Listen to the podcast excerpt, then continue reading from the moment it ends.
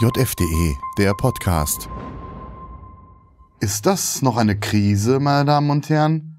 Oder ist das schon ein Crash? Fest steht, die Einschläge, sie kommen näher, sie werden lauter.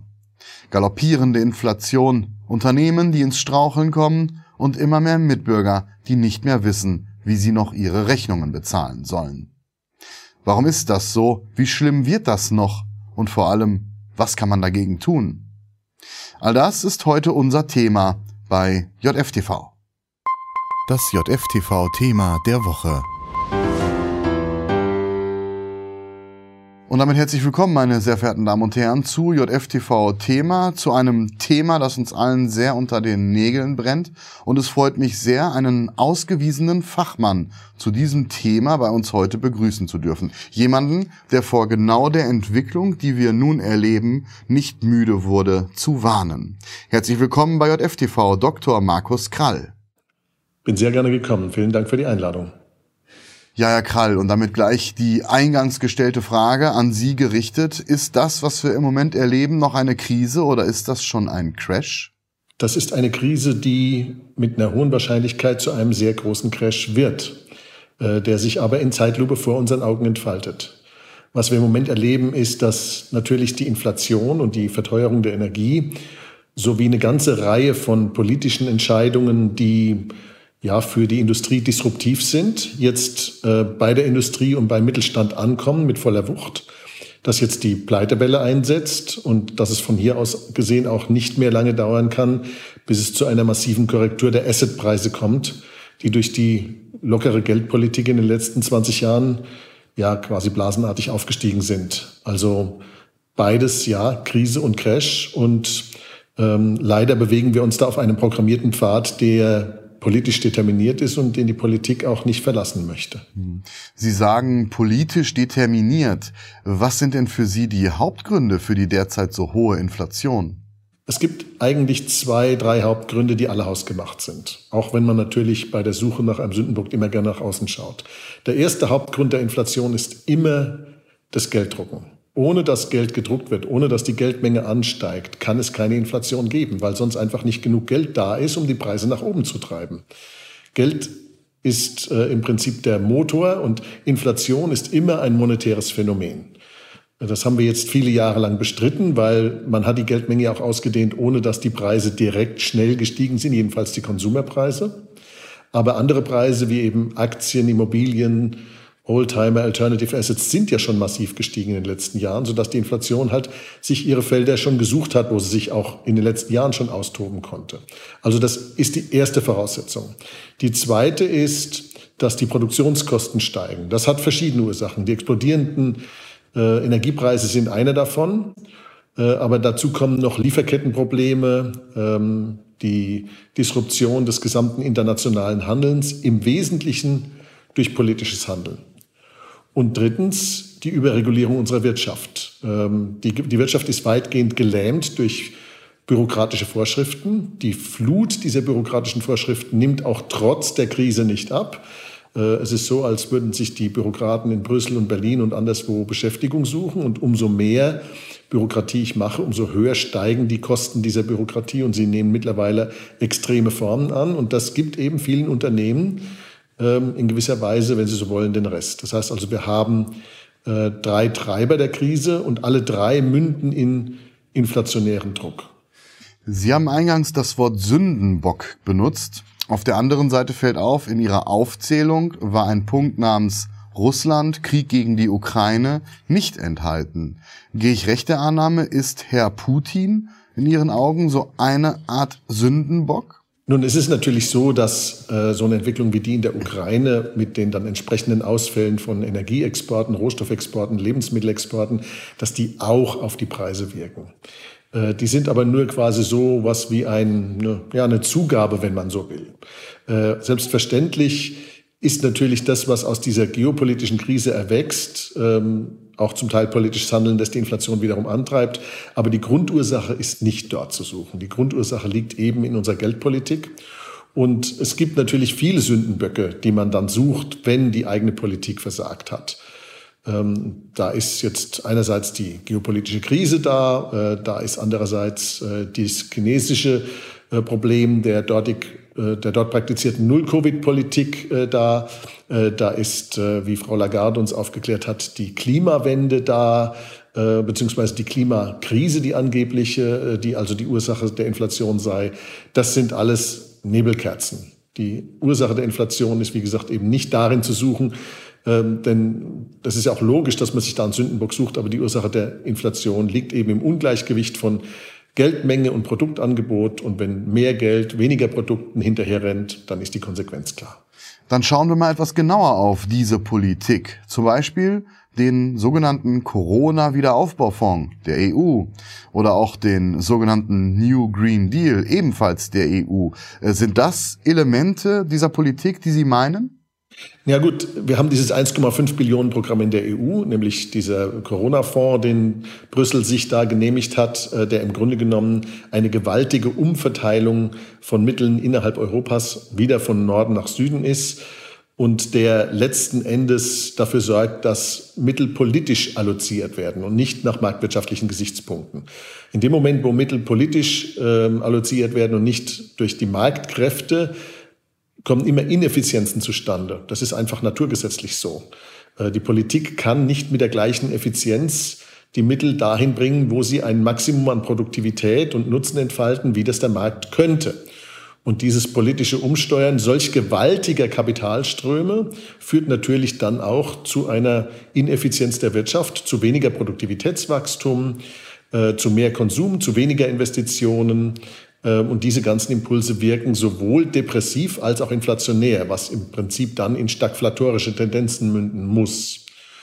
Und äh, wenn wir uns jetzt anschauen, was an Programmen sonst noch aufgelegt wird, wir bekommen ja jetzt wieder massive äh, Rettungsprogramme im klassischen Sinne. Also es werden neue Programme aufgelegt, um die Menschen zu entlasten. Das ist ja zunächst auch mal irgendwo verständlich, dass die Leute entlastet werden wollen. Aber diese Programme greifen alle nicht an der Wurzel, sondern sie greifen am Symptom und sie werden dafür sorgen, dass sich die Inflationsspirale eine Runde weiterdreht. Der Grund dafür ist ganz einfach. Diese Programme kann man nur auf zweierlei Weisen finanzieren. Entweder mit Steuern, da kommt das Geld aber nicht her, weil die Wirtschaft einbricht, oder eben mit neuen Schulden. Diese neuen Schulden werden aber auch durch neues Gelddrucken zu akkommodieren sein. Und damit schaffen wir eine Entlastung auf der anderen Seite, dadurch, dass wir mehr Geld in Umlauf bringen auf der anderen Seite und damit die Voraussetzungen für die nächste Runde der Inflation schaffen. Das ist also eine Scheinlösung, die ein paar Wochen, vielleicht ein paar Monate halten wird, aber dann das Problem vergrößern wird. Und dann werden wir vor, dem nächsten, vor der nächsten Runde möglicher Entlastungspakete stehen, die dann größer sein werden, weil die Inflation dann eben nicht mehr sieben Prozent beträgt oder acht, sondern vielleicht zehn oder zwölf. Nun hat immerhin die Europäische Zentralbank jüngst den Leitzins angehoben auf 1,25 Prozent. Reicht das? Also grundsätzlich ist eine Zinsanhebung in einem inflationären Umfeld eine vernünftige Reaktion. Ähm, da ist eigentlich, da kann man gar nicht Kritik dran üben. Ähm, man kann überrascht sein, dass sie sich das überhaupt getraut haben. Denn angesichts der Verschuldung der Staaten und auch der Tatsache, dass sehr viele Unternehmen mit diesem Zinsschritt in Schwierigkeiten kommen werden, ist das erstaunlich. Äh, denn man muss eins sich klar machen, das haben wir schon bei der letzten großen Inflationsbekämpfung in den 80er Jahren gesehen, als schon mal eine zweistellige Inflationsrate niedergekämpft werden musste, die aber andere Ursachen hatte und die bessere Voraussetzungen gefunden hat als heute, denn die Staatsverschuldung war damals bei weitem nicht so hoch wie heute global, ähm, dass der Schmerz der Zinserhöhung zu einer zunächst stagflatorischen und dann depressiven Entwicklung führt, die zu vielen Pleiten führt, die zum Rückgang des Bruttosozialprodukts führt. Also der Schmerz kommt. Äh, Im Falle des Euros wird der Schmerz möglicherweise sich dadurch äußern, dass einzelne Mitgliedstaaten da auch nicht mehr zahlungsfähig sein könnten. Und welche das sind, ist bekannt, dass die unter Druck kommen.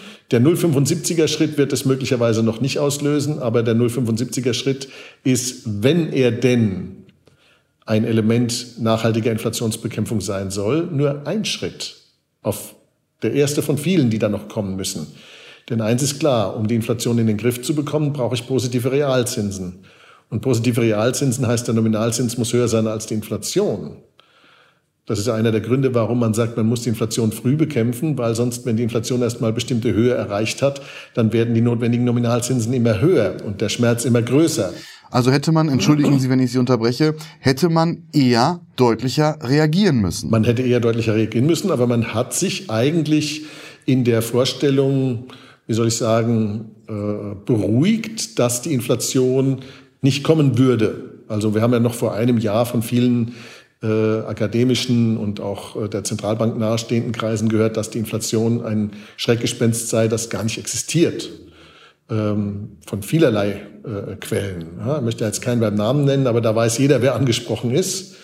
Äh, und man hat dann geglaubt, ja, wenn die Inflation nicht kommt und wir erhöhen jetzt die Zinsen, dann kämpfen wir eigentlich äh, nur gegen ein Phänomen an, das gar nicht existiert und würgen die Wirtschaft ohne Grund ab. Ähm, dass das damals schon falsch war, war eigentlich von den damaligen Daten, vom damaligen Datenkranz her schon logisch. Aber es passte natürlich nicht in die Philosophie und in die wirtschaftstheoretische Ausrichtung der EZB, die nun mal keynesianisch ist, der Modern Monetary Theory folgt, die im Grunde genommen keine richtige Wirtschaftswissenschaft ist, sondern die eine Scheingenauigkeit mit irrsinnig aufwendigen Modellen erzeugt, äh, die immer nur hinterher erklären können, warum die Prognose nicht eingetreten ist, äh, die man damit abgegeben hat. Also äh, man ist dieser Chimäre gefolgt und natürlich war es auch bequem ähm, solange man dem aus dem Weg gehen konnte und den Leuten sagen konnte, wir können die Zinsen niedrig halten und wir müssen eben nicht die Südländer in Europa anhalten zum Sparen und wir müssen nicht die, äh, den überleveragten äh, Sektor in der Wirtschaft äh, unter Druck bringen, sich zu deleveragen.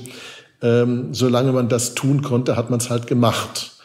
Ähm, und jetzt sehen wir, dass äh, das seinen Preis hat, seinen ökonomischen Preis, seinen Wohlstandspreis und auch seinen Preis in dem größeren Schmerz, der jetzt zugefügt werden muss, um die Sache zum Stehen zu bringen, wenn man denn das überhaupt durchhält, woran ich noch meine begründeten Zweifel habe. Sie sprechen von Schmerz. Ähm, jetzt sind jüngst einige Insolvenzen bekannt geworden, Beispiel Hakle, Beispiel Görz. Sind das die Schmerzen, die Sie meinen? Das ist der Anfang vom Anfang vom Anfang. Was kommt denn da noch? Naja, wir haben ja ein kleines Problem aufgespart die letzten 30 Jahre. Wir haben durch 20, 25 Jahre Null- und Negativzins und durch 30 Jahre Zins unterhalb des Marktsatzes, künstlich heruntermanipulierte Zinsen, die Zahl der Insolvenzen künstlich gesenkt, weil diese Null- und Negativzins als Subvention schlechte Unternehmen am Leben erhalten hat. Und auf dieses Zombie-Problem habe ich seit zehn Jahren hingewiesen. Und diese Zombies sind nicht weniger geworden, dadurch, dass man die Nullzinspolitik so lange gemacht hat. Und jetzt werden diese Unternehmen, die eigentlich schon längst hätte pleiten machen sollen, die werden jetzt pleite machen. Und äh, zumindest dann, wenn man die Anti-Inflationspolitik ernst nimmt und tatsächlich zumindest mal eine Weile lang durchhält. Und das bedeutet, dass wir Pleiten haben werden in erheblichem Umfang, in viel größerem Umfang als in jeder Krise vorher seit 1945. Also auch schlimmer als 2008? Deutlich. Wie hoch wird die Inflation denn Ihrer Meinung nach noch ansteigen? Ja, das ist eine schwere Frage. Und zwar deswegen, weil sie eben genau davon abhängt, ob die Zentralbanken sich aufraffen werden, sie zu bekämpfen oder ob sie sie akkommodieren werden. Im Moment sieht's noch nicht nach wirklicher Bekämpfung aus, denn 0,75 klingt viel, nachdem wir 20 Jahre lang ja nur Zinssenkungen gesehen haben. In Wahrheit im Verhältnis zur Inflation ist 0,75 gar nichts. Ähm, gleichzeitig haben wir aber die Politik, die mit neuen Programmen und Hilfsprogrammen, Rettungsprogrammen, ähm, wie, wie man sie auch immer nennen möchte, versucht, die Folgen der Inflation bei den Bürgern abzufedern. Und so löblich das erstmal ist, weil Inflation ist natürlich eine Umverteilung weg vom Bürger, von unten nach oben, in der Regel. Ähm, so löblich das Unterfangen ist, diese Umverteilung aufhalten zu wollen, weil sie auch nicht marktgerecht ist so schwierig stellt sich dann in den Konsequenzen dar, denn diese Programme müssen eben finanziert werden. Das heißt, im Moment ist es noch nicht abgemacht, ob die Mischung aus Wirtschaftspolitik, Rettungspolitik und Geldpolitik die Inflation wirklich bekämpfen soll oder ob sie sie akkommodieren soll. Und dazwischen liegen Welten. Bekämpfen heißt Zinsen rauf, Wachstum runter, Nachfrage runter, Umsteuern aus dem Konsum raus, äh, der ganze Schmerz einer Depression. Entschuldigung, muss man da jetzt durch, Ihrer Meinung nach? Also wenn man die Inflation loswerden will, ja. Oder akkommodieren? Oder akkommodieren. Akkommodieren heißt, mehr Geld in die Portemonnaies bringen, eine Lohnpreisspirale in Gang setzen, eine Abgabenpreisspirale in Gang setzen, eine Sozialhilfepreisspirale in Gang setzen, wenn Sie so wollen. Und das bedeutet immer mehr Geld neu zu schaffen und auf irgendwelchen Wegen in die Geldbeutel der Menschen zu bringen, damit sie eben die Kaufkraft noch eine Weile zumindest als Illusion haben können. Ähm, das wird natürlich unweigerlich dazu führen, dass dieses Geld nachfragewirksam äh, in die Märkte kommt, in die Gütermärkte kommt. Und diese Nachfragewirksamkeit wird die nächste Runde der Preiserhöhung dann einläuten. Und wenn das passiert, dann haben wir eben 12 oder gar 15 oder noch mehr Prozent an Inflation. Und da ist der Euro leider nicht sehr gut aufgestellt, um so etwas durchzuhalten. Denn man muss bedenken, dass umso höher die Inflation ist und umso höher dann die Nominalzinsen geschraubt werden müssen, um sie aufzuhalten, desto höher auch die Gefahr und das Risiko des Ausscheidens schwacher Mitglieder aus dem Währungsverbund. Ähm, das ist ein Drahtseilakt, auf dem die EZB da leider jetzt operieren muss. Wenn Sie jetzt EZB-Chef wären, was würden Sie dann tun? Nur zum Glück bin ich das nicht. Gut, Sie haben die Europäische Zentralbank ja auch nicht an diesen Punkt geführt. Ähm, ja, der Euro, äh, Herr Krall, ähm, hat massiv abgewertet gegenüber dem Dollar. Ist das auch so ein Warnsignal? Ähm, es ist weniger ein Warnsignal als die Konsequenz der unterschiedlichen Stärke der Zentralbanken. Ähm, der Euro ist eben keine Einheitswährung wie der Dollar zum Beispiel oder der Yen. Äh, Indianer wird nicht aus dem Dollar aussteigen, egal was da passiert. Italien könnte aber schon aus dem Euro aussteigen. Das ist ein fundamentaler Unterschied. Und diese, äh, dieser Druck, der da entsteht, äh, der führt natürlich dazu, dass die Fed ganz anders auf das Problem reagieren kann als die EZB. Das zeigt sich ja. Wie zeigt sich das? Und das zeigt sich dadurch, dass die Fed jetzt in Folge mehrere Zinserhöhungen durchgeführt hat und weitere angekündigt hat und offensichtlich entschlossen ist, den Dollar zu verteidigen. Während die EZB nicht mit der gleichen Entschlossenheit in den letzten Quartalen an die Arbeit gegangen ist, um des Problems Herr zu werden. Eben weil sie anderen Zwängen ausgesetzt ist. Das ist noch nicht mal ihre Schuld. Denn den Konstruktionsfehler, den hat man gemacht in den 90ern und nicht in den 10er oder 20er Jahren. Und ähm, da haben wir natürlich das Problem, dass die unterschiedliche Zinspolitik jetzt zu einem Gefälle führt äh, hinsichtlich des Vertrauens in diese Währungen. Und das heißt, das Vertrauen in den Dollar ist höher als in den Euro. Und dazu kommt noch ein ganz anderes, fundamentaleres Problem nämlich das Senioragekapital des Dollars ist größer als das des Euros. Das Senioragekapital speist sich letzten Endes aus der Wirtschaftskraft eines Währungsraums. Und der Euro hat als Senioragekapital letzten Endes das Bruttosozialprodukt des Euroraums, während der Dollar als Senioragekapital das Bruttosozialprodukt des Dollarraums hat, der viel größer ist als die USA. Wahrscheinlich etwa dreimal so groß durch, dadurch, dass der globale Handel mit Rohstoffen, Energie und so weiter alles in Dollar abgewickelt wird und der Dollar eben die Weltleitwährung ist, hat er dieses höhere Senioragekapital und damit sehr viel mehr Vertrauensreserven als der Euro. Das ist etwas, was natürlich dann auch in den Freiheitsgraden der Geldpolitik der FED sich widerspiegelt. Und deswegen kommt diese Flucht in den Dollar in Gang. Deswegen haben wir jetzt dieses Unterparität. Und deswegen führt es natürlich dazu, dass die Importpreise durch dieses Verhältnis weiter steigen und weitere Inflation importiert wird.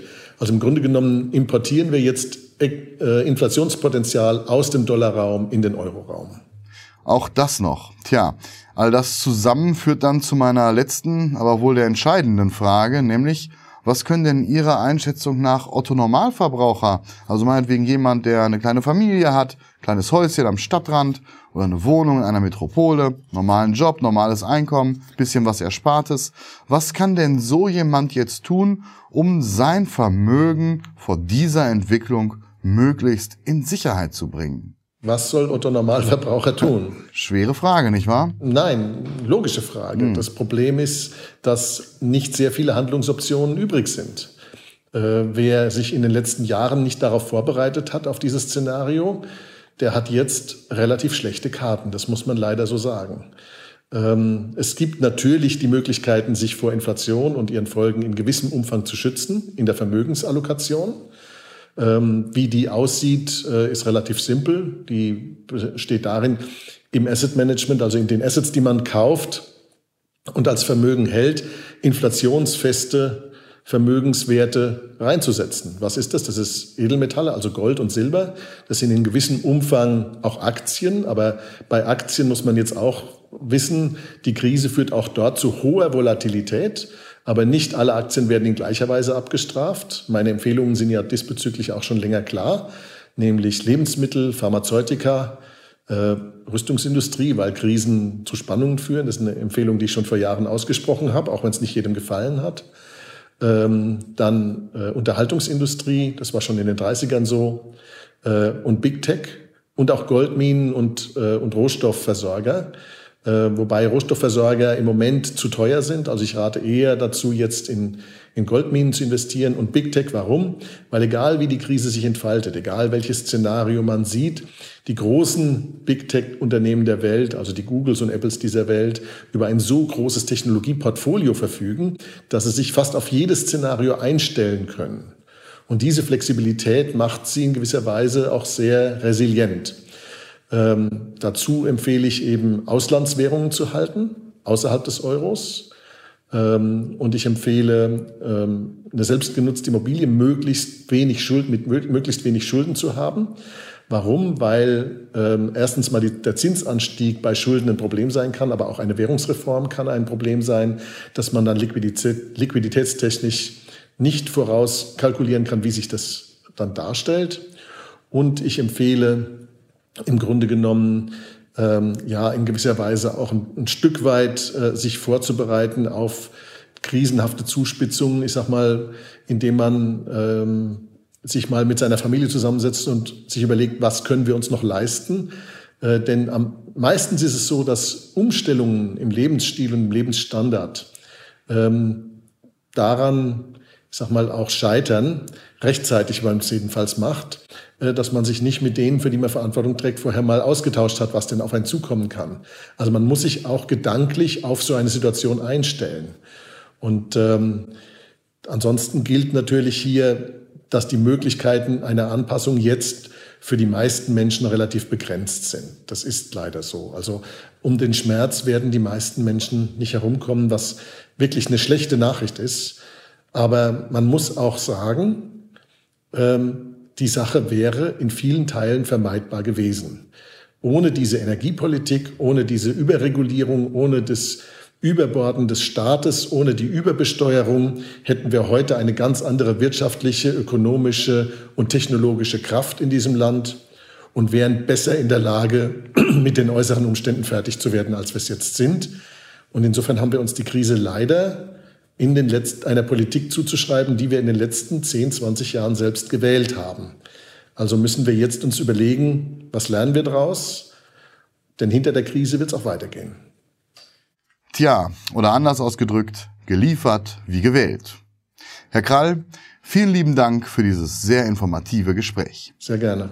Ja, meine Damen und Herren, das macht alles nicht viel Mut, allerdings ist genau das unsere Aufgabe, nämlich Sie nach bestem Wissen und Gehwissen zu informieren, was da möglicherweise oder sogar wahrscheinlich auf uns zukommt, damit Sie sich auf all das bestmöglich vorbereiten können. Darum geht es im Übrigen auch in der aktuellen Ausgabe der Jungen Freiheit. Auch da steht das Thema Inflation und die aktuelle wirtschaftliche Großwetterlage im Mittelpunkt, bildet einen Schwerpunkt schon auf Seite 1. Keine Panik, wir sinken, schreibt Markus Brandstetter und erklärt, ähnlich wie Herr Krall, Gründe für Energiekrise und Inflation sind nicht Klimawandel oder Corona, sondern politische Fehler. Und um selbige geht es auch im Interview auf Seite 3. Dieses Mal im Gespräch mit Moritz Schwarz, der renommierte Ökonom Professor Dr. Christian Seidel. Er sagt, es ist wie Gehirnwäsche. Nicht alleine Pandemie und Krieg seien Ursache der Inflation, vielmehr täusche die EZB die Bürger darüber, dass ihre Geldpolitik die nötigen Voraussetzungen geschaffen hat. Wie genau, lesen Sie also auf Seite 3 der aktuellen Ausgabe. Ja, und dann noch viele weitere interessante Themen, zum Beispiel ein Bericht vom CDU-Parteitag, zum Beispiel Analysen zur gerade abgelaufenen Schweden und zur bevorstehenden Italienwahl oder auch die aktuelle Lage in der Ukraine. All das und viel mehr lesen Sie also in der aktuellen Ausgabe der Jungen Freiheit. Die empfehle ich wie immer zur Lektüre. Das geht zum Beispiel mit einem Digital-Abo. Alle Infos dazu unter jf.de slash probelesen. Und vergessen Sie auch nicht, wenn Sie es noch nicht getan haben, unseren Kanal zu abonnieren und natürlich auch die Glocke anzukreuzen, damit Sie über neue Beiträge stets informiert werden. Das war's von meiner Seite. Vielen Dank für Ihre Aufmerksamkeit und bis zum nächsten Mal bei JFTV. Das JFTV-Thema der Woche. JFDE, der Podcast. Ein Angebot der jungen Freiheit. www.jungefreiheit.de